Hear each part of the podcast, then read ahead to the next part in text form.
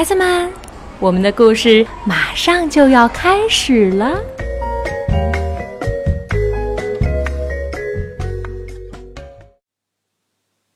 亲爱的小朋友们，晚上好！我是子坤妈妈。今天晚上给大家带来的故事名字叫《乘着光束飞驰》，爱因斯坦的故事。美国珍妮弗·伯恩文，俄罗斯弗拉基米尔·瑞达斯基图，王芳译。河北出版传媒集团河北少年儿童出版社出版。一百年前。随着群星在空中盘旋，地球围着太阳旋转。三月的和风吹过河边的小镇，一个男婴诞生了，父母给他起名叫做艾伯特。艾伯特一岁了，可是他一个字也不说。艾伯特两岁了，可是他一个字也不说。艾伯特三岁了，可是他几乎一个字都不说。他只是睁着大大的好奇的眼睛四处张望，一边看一边想，一边看一边想。太与众不同了，但是太可爱了。他的父母开始担心，小艾伯特跟别的孩子很不一样，他是不是有什么毛病？但。他是他们的宝贝，所以他们爱他，无论如何都一样爱他。一天，艾伯特病了，在床上休息。爸爸给了他一个指南针，那是一个小小的圆形表壳，里面有一根带有磁性的指针。不管艾伯特把它转到哪个位置，指针总是指向北方。就好像有一只无形的手在抓着他，艾伯特吃惊的直打颤。突然，他意识到，这个世界上有好多不可思议的事儿，隐秘而无声，未知又看不见。他想要超乎一切的想要去解开那些奥秘。艾伯特开始提问，在家里问，在学校问。他的问题太多了，以至于老师们都说他是班里的捣蛋鬼。他们不许艾伯特参加任何集体活动，除非他像其他同学一样学会约束自己。但是艾伯特根本不想像其他同学一样，他要去发现世界上隐藏的奥秘。一天，当艾伯特骑着自行车在乡间猛冲的时候。他抬头看见从太阳瞬间射向地球的一道道光芒，他想，如果骑在一束光上，会是什么样的感觉？此时此刻，在他的脑海中，艾伯特已经不在自行车上，不在乡间小路上了，他正乘着光束在太空中高速飞行。这是艾伯特从来没有过的最大、最刺激的想法。这个想法让他的脑袋里充满了问题。艾伯特开始读书学习，关于光和声音，关于热量和磁力，关于地心引力，一种看不见的力量向下拉着我们贴近地球，也阻止月球飘向外太空。他也读关于数字的书。艾伯特特别喜欢数字。它们就像一种秘密的语言，可以解释一些东西，但是所有这些阅读还是不能够回答艾伯特的所有问题。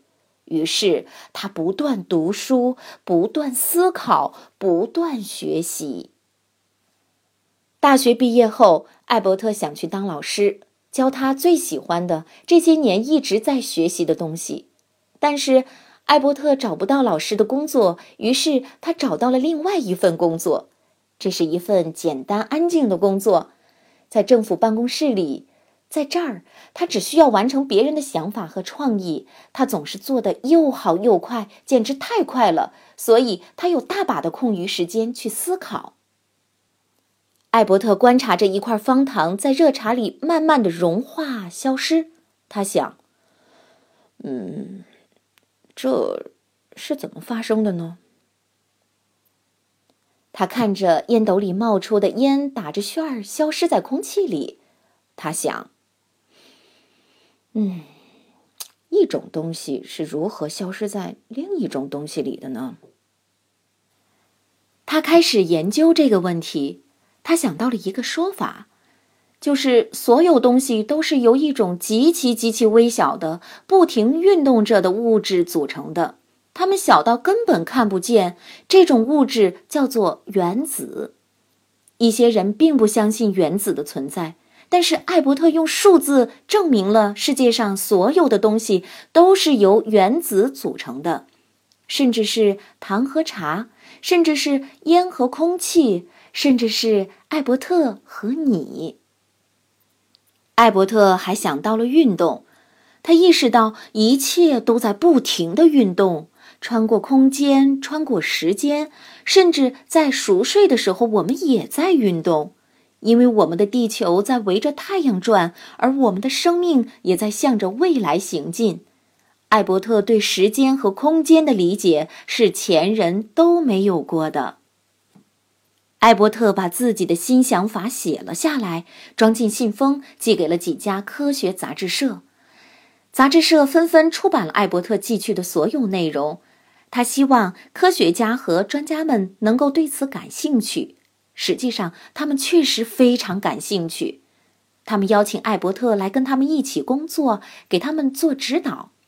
他人生第一次有人说：“艾伯特是个天才啊！”现在，他可以把所有的时间用来做他最喜欢的事儿：想象、疑问、计算、思考。艾伯特会思考非常非常大的事情，比如整个宇宙的大小和形状。他也会思考非常非常小的事情，比如组成所有事物的原子，它的内部又在发生着什么。他会思考一些神秘的力量，比如磁力和重力。他发现了全新的方式来理解所有这些是如何发生的。艾伯特不管去哪儿，都会一直想啊想。其中，他最喜欢思考的一个地方就是他的小船。当风吹着他在海面穿行时，他的思想也在海上漫游。有时候，艾伯特会遇到难题，这时他就会把问题放到一边，然后拉起他的小提琴。音乐让艾伯特感到快乐，让他能够更好的思考。艾伯特甚至会选择穿什么衣服来帮助他思考。他最喜欢穿舒服的、松松垮垮的旧毛衣和旧裤子，还喜欢光脚穿鞋。